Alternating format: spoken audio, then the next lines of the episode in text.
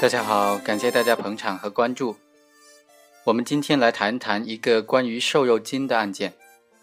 在平时看新闻的时候，我们经常可以发现有新闻报道说，一些商贩、一些养猪场的老板啊，就使用瘦肉精来喂猪，导致市面上卖的猪肉啊被检测出了含有瘦肉精。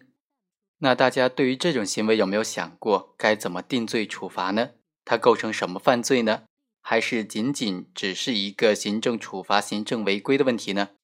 我们今天就来谈谈这个问题。本案的主角李某啊，他就为了谋取非法的利益，明知道这个瘦肉精是国家明令禁止的养殖的添加剂，仍然在他喂养生猪的过程当中给予了使用，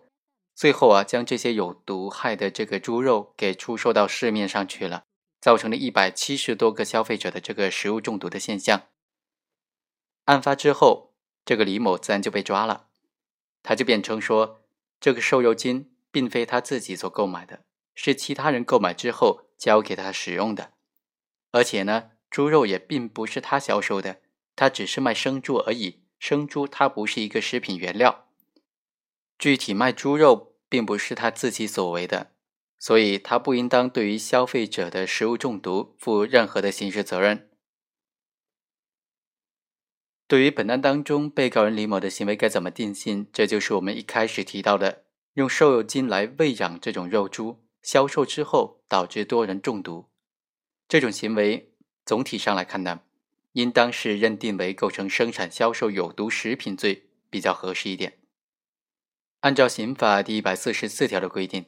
在生产销售的食品当中掺入了非食品原料。或者销售明知掺有有毒的非食品原料的食品的行为，就构成了生产销售有毒有害食品罪。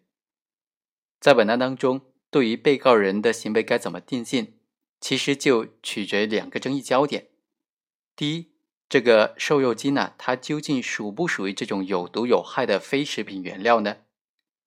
第二个问题就是，猪肉属不属于食品的范畴呢？生猪属不属于是这种食品呢？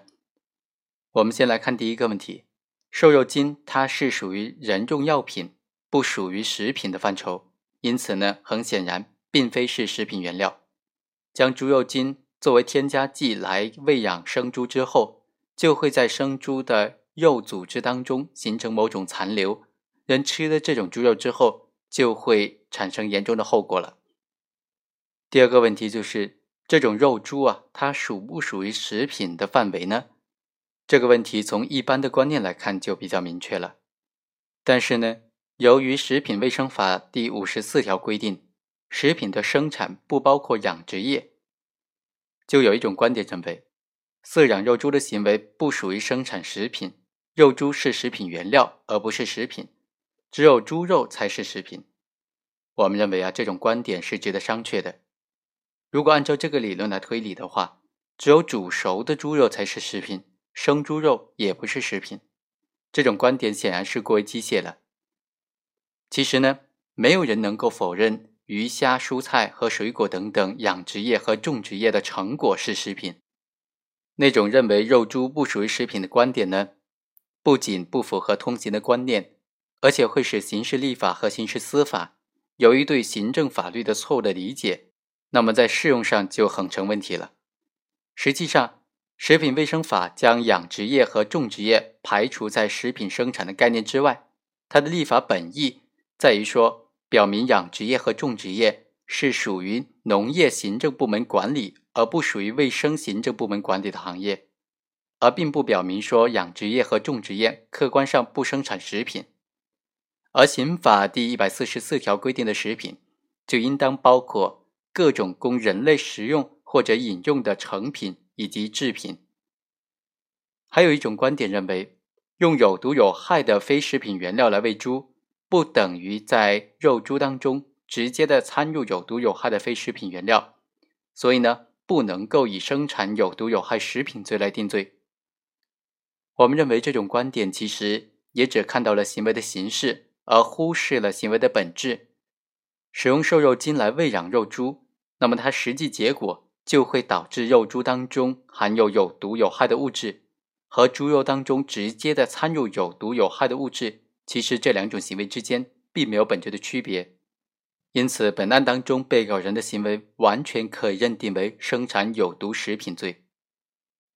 当然，刑法第一百四十四条规定的是生产销售有毒有害食品罪，这是一个选择性的罪名，并且属于行为加对象性的这种选择适用罪名。在实践当中，对于这种罪名，在适用的时候，不仅要考虑被告人所实施的具体的行为，还要考虑被告人所实施行为的具体的对象。对于被告人没有实施的行为或者对象，就不应该适用。在本案当中，被告人李某生产销售含有瘦肉精的食品，它是属于有毒的食品，相应的也只能够适用生产销售有毒食品罪，而不应当适用生产销售有毒有害食品罪。在定性问题解决之后，我们再来看一下对本案被告人的行为该怎么定量呢？对于生产销售有毒食品罪的处罚，刑法第一百四十四条规定的三个档次，在生产销售的食品当中掺入有毒的非食品原料，或者销售明知掺有有毒的非食品原料的食品的，则构成该罪，判处五年以下有期徒刑。造成严重的食物中毒事故或者其他的严重食源性疾病的，对人体的健康造成严重损害的。则判处五年以上十年以下有期徒刑。如果致人死亡或者对人体健康造成特别严重危害的，则应当依照刑法第一百四十一条的规定来定罪处罚了。所谓刑法第一百四十一条的规定，就是生产销售假药罪的规定。根据最高院、最高检在关于办理生产销售伪劣商品刑事案件。具体应用法律若干问题的解释当中就规定，生产销售的有毒有害食品被食用之后，造成轻伤、重伤或者其他严重后果的，则应当按照刑法第一百四十四条规定的，对人体健康造成严重危害来定罪处罚。如果生产销售的有毒有害食品被食用之后，致人严重的残疾、三人以上的这种重伤、十人以上的轻伤，或者造成其他特别严重后果的，则应当认定为对人体健康造成特别严重的危害。在本案当中，被告人李某生产销售的有毒食品呢，致使了一百七十多名的消费者出现不同程度的这种中毒症状，通过简单的治疗都已经很快康复了，还没有对人体健康造成非常严重的后遗症或者造成轻伤的这种严重的损害。所以啊，对本案被告人在第一量刑档次来量刑是比较合适的。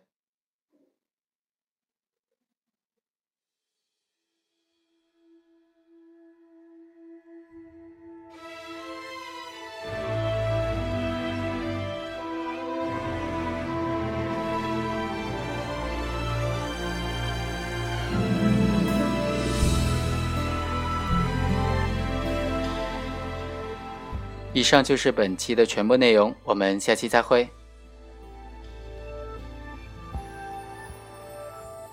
不想见，不想见那一人那一面，也不愿你我错过的流年。某一年，某一眼，谁留恋，谁无言，擦过肩，缘分就别再争年若不是那一眼辗转的相思爱一人用一世不自知到如今满城风